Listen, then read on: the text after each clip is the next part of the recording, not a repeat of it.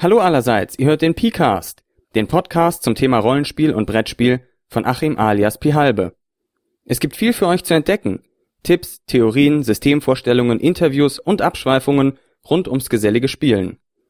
Unter pihalbe.org findet ihr weitere Folgen und mehr Informationen zur Sendung. Und nun Bühne frei. Heute Konflikte, Aufgaben, Hebel. Oder die Grundlage jeglicher Handlung.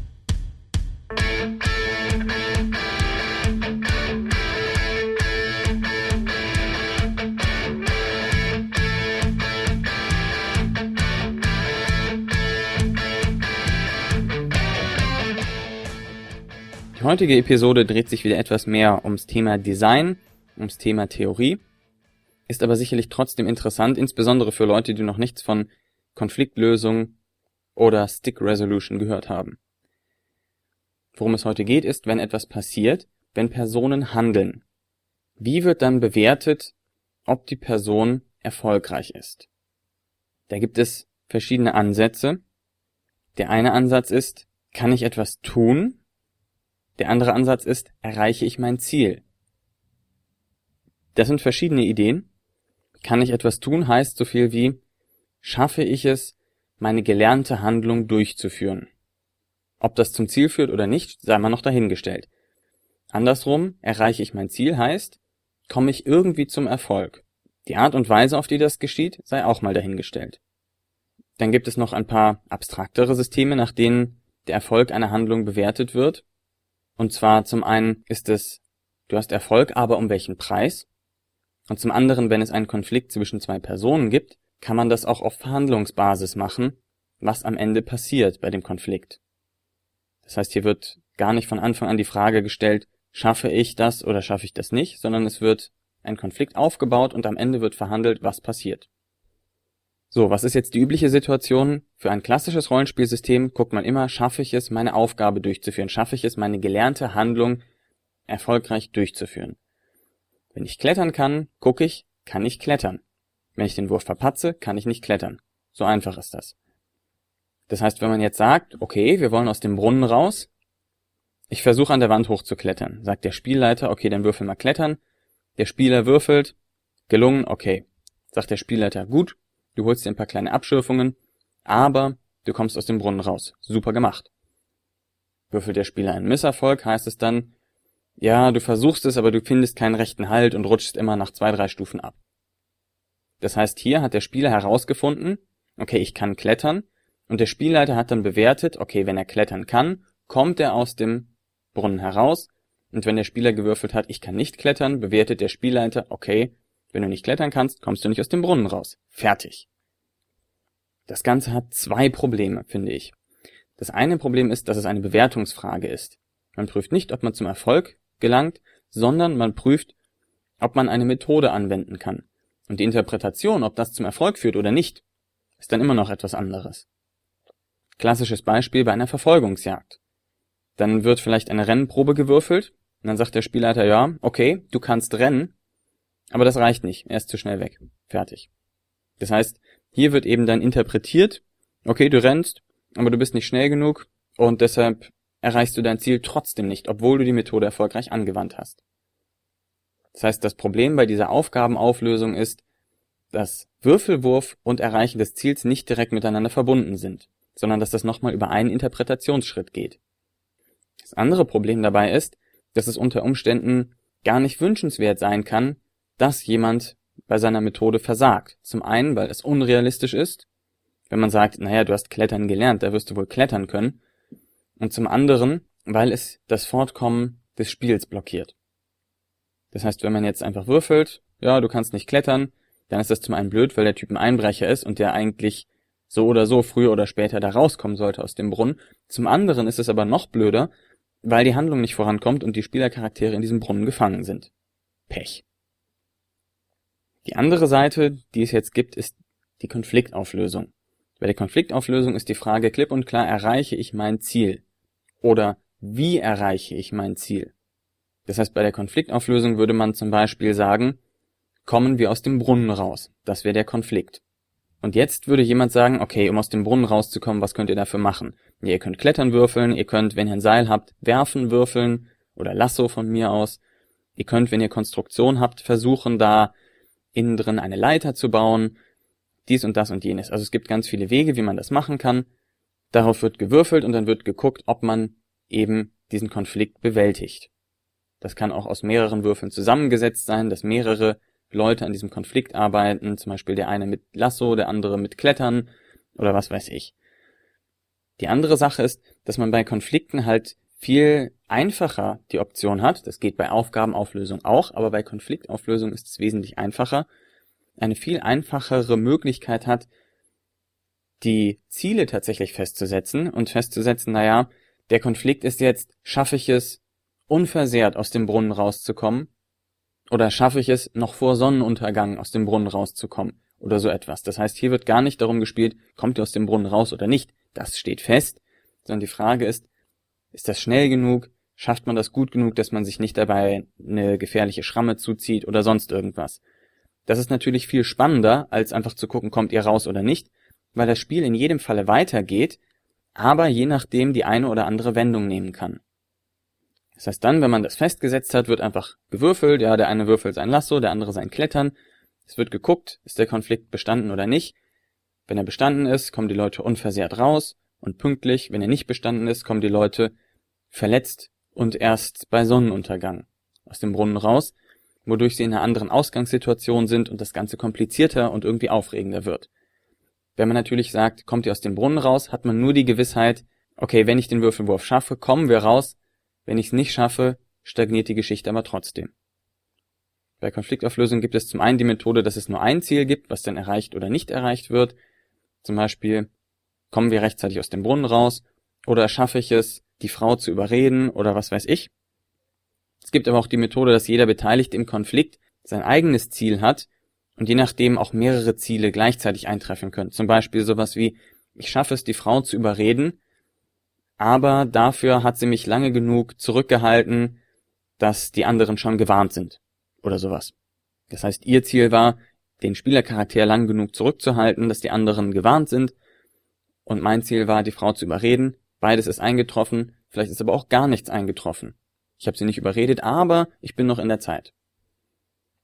So, das ist jetzt Aufgabenlösung gegen Konfliktlösung. Das sind die beiden Klassiker dessen, wie man Handlungen bewertet. Das mag ein bisschen so klingen, als würde sich das ausschließen, tut es aber gar nicht. Das beste Beispiel dafür ist Time and Temp, worüber ich ja schon mal gesprochen habe. Das ist ein Indie-Rollenspiel von Epidia Revocable. Und das Tolle an Time and Temp ist, dass der Spieler bei jeder einzelnen Handlung, die er durchführt, wählen kann, will ich mir das Ziel setzen, und der Spielleiter sagt, was ich tun muss, um es zu erreichen, oder will ich sagen, was ich tue, und der Spielleiter sagt mir, was ich dadurch erreiche. Das sind nämlich genau die beiden Fälle. Bei Aufgabenlösung sage ich, was ich tue, und der Spielleiter sagt mir, was ich erreiche. Und bei Konfliktlösung sage ich, was ich erreichen will, und der Spielleiter sagt, was ich dafür tun muss. Bei Time and Temp darf man bei jedem Mal wirklich als Spieler wählen, okay, ich sag dir jetzt, was ich tue, und du sagst mir, was passiert, oder andersrum. Das gibt einem sehr viel Flexibilität. Das macht das Spiel noch dynamischer, als wenn man zum Beispiel nur Konflikte oder nur Aufgaben hat. Bei beidem ist man irgendwie ein bisschen eingeschränkt. Wenn man sich das jedes Mal aussuchen darf, ist es natürlich viel besser.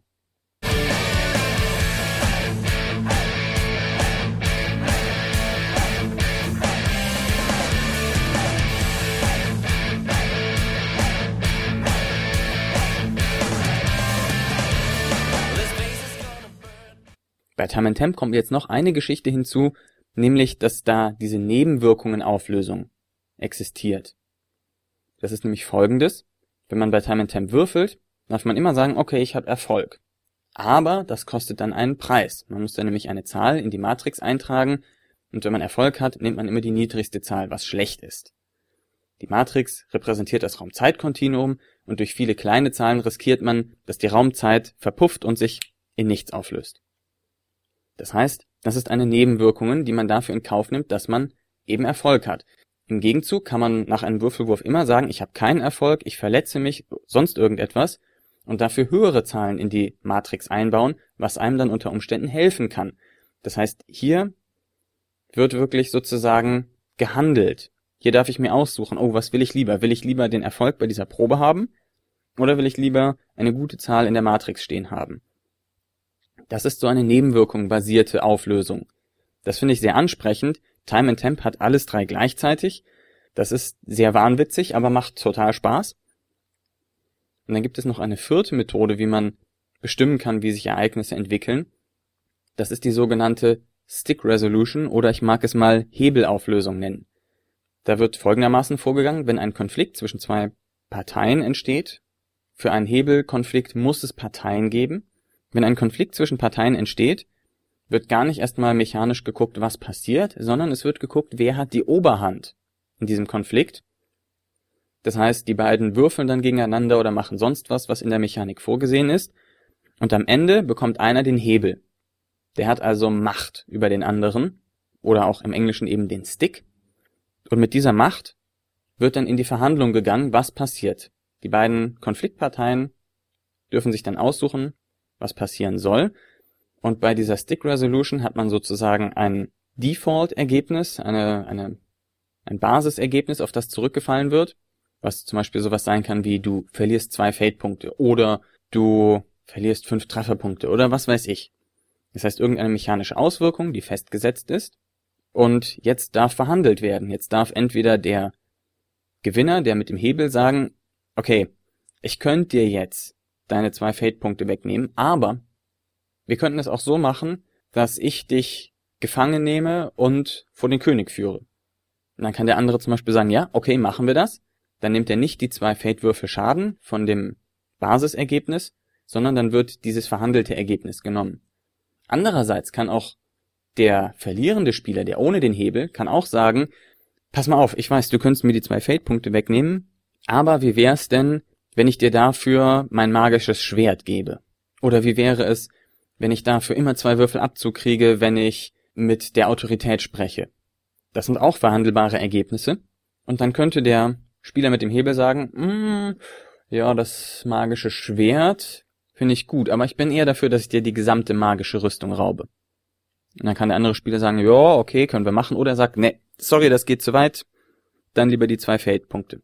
Das heißt, wenn beide damit einverstanden sind, dass ein anderes Ergebnis stattfindet, dann wird das andere Ergebnis genommen. Ansonsten wird das Standardergebnis genommen. Und bei diesem Hebelkonflikt hat eben der eine Spieler Macht über den anderen und kann versuchen, dieser einzusetzen, um das gewünschte Ergebnis zu erreichen. Insbesondere wenn nicht alle Spieler rein gamistisch spielen und unbedingt gewinnen wollen, sondern es auf interessante Situationen und Handlungen anlegen, dann kann die Hebelauflösung sehr interessant sein. So, damit bin ich dann am Ende dieser Episode. Es gibt sicherlich noch viel mehr Möglichkeiten, wie man Handlungen auflösen kann, den Erfolg von Handlungen bewerten kann. Das waren erstmal vier vorgestellte. Die ganz große im klassischen Spiel ist die Aufgabenauflösung, bei der man guckt, kann ich das tun? Und wenn ich das tun kann, was für Auswirkungen hat es? Dann die Konfliktauflösung, wo man fragt, werde ich mein Ziel erreichen und was muss ich dafür tun? Beziehungsweise werde ich mein Ziel problemlos erreichen? Dann die Nebenwirkungsauflösung, bei der die Frage ist, ist es mir das wert oder gebe ich lieber auf und bekomme dafür etwas anderes? Und natürlich als letztes die Hebelauflösung, die irgendwie mit dieser Nebenwirkungsauflösung verwandt ist, im Sinne von nehme ich das eine hin oder versuche ich etwas anderes zu bekommen. Noch einmal kurz, weil ich das immer so gerne tue, zu den drei kreativen Agendas, zu den Spielstilen. Einem Simulationisten, der möglichst realistisch die Geschehnisse der Welt erleben will, wird natürlich immer die Aufgabenauflösung zusagen. Einem Narrativisten ist es fast egal. Die Aufgabenauflösung birgt eben diese Gefahr des Nicht-Weiterkommens und der interpretatorischen Willkür. Konfliktauflösung ist bei narrativistischen Spielen Standard, aber es gibt eben auch diese Nebenwirkungs- und Hebelauflösung, die auch sehr großes Story-Potenzial haben.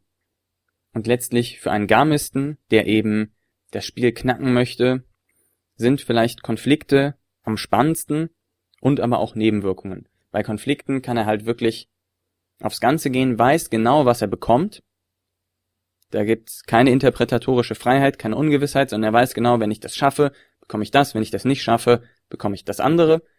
Und bei Nebenwirkungskonflikten kann er eben auch abwägen, ah, will ich jetzt lieber das eine oder das andere. Das ist eben auch wieder eine taktische Entscheidung. So, damit aber genug zum Bewerten von Erfolg von Handlungen. Schön, dass ihr bis hier durchgehört habt. Ich hoffe, ihr habt ein bisschen etwas mitnehmen können. Es war etwas Neues für euch dabei. Vielleicht habt ihr Lust bekommen, mal Spiele mit anderen Arten der Handlungsbewertung auszuprobieren. Falls ihr noch andere interessante Arten kennt, dann würde ich mich freuen, wenn ihr mir darüber schreibt, in einem Kommentar zum Beispiel. Und dann würde ich sagen, verabschiede ich mich. Wir hören uns beim nächsten Mal und bis dann. So geht eine weitere Folge des P-Casts zu Ende. Doch halt, ihr seid noch nicht entlassen. Wenn euch diese Folge gefallen oder missfallen hat, ihr etwas zu ergänzen habt oder einfach mitteilungsbedürftig seid, dann zögert nicht. Schreibt mir unter pcast.phalbe.org oder direkt auf meiner Website unter pihalbe.org. Vielen Dank fürs Zuhören und bis denne.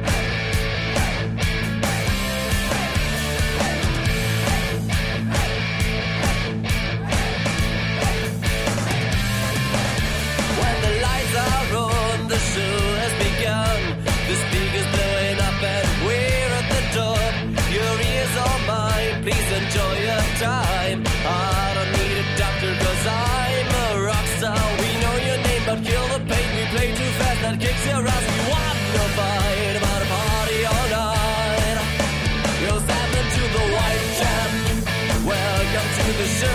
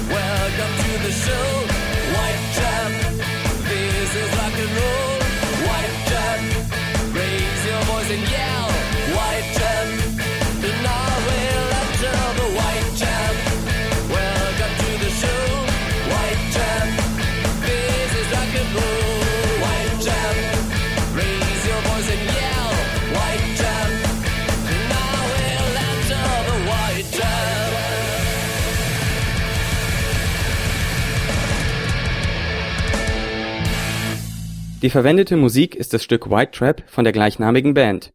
Zu finden unter www.whitetrap.de. Dieser Podcast steht unter einer deutschen Creative Commons Namensnennung Weitergabe unter gleichen Bedingungen 3.0 Unported Lizenz. Siehe creativecommons.org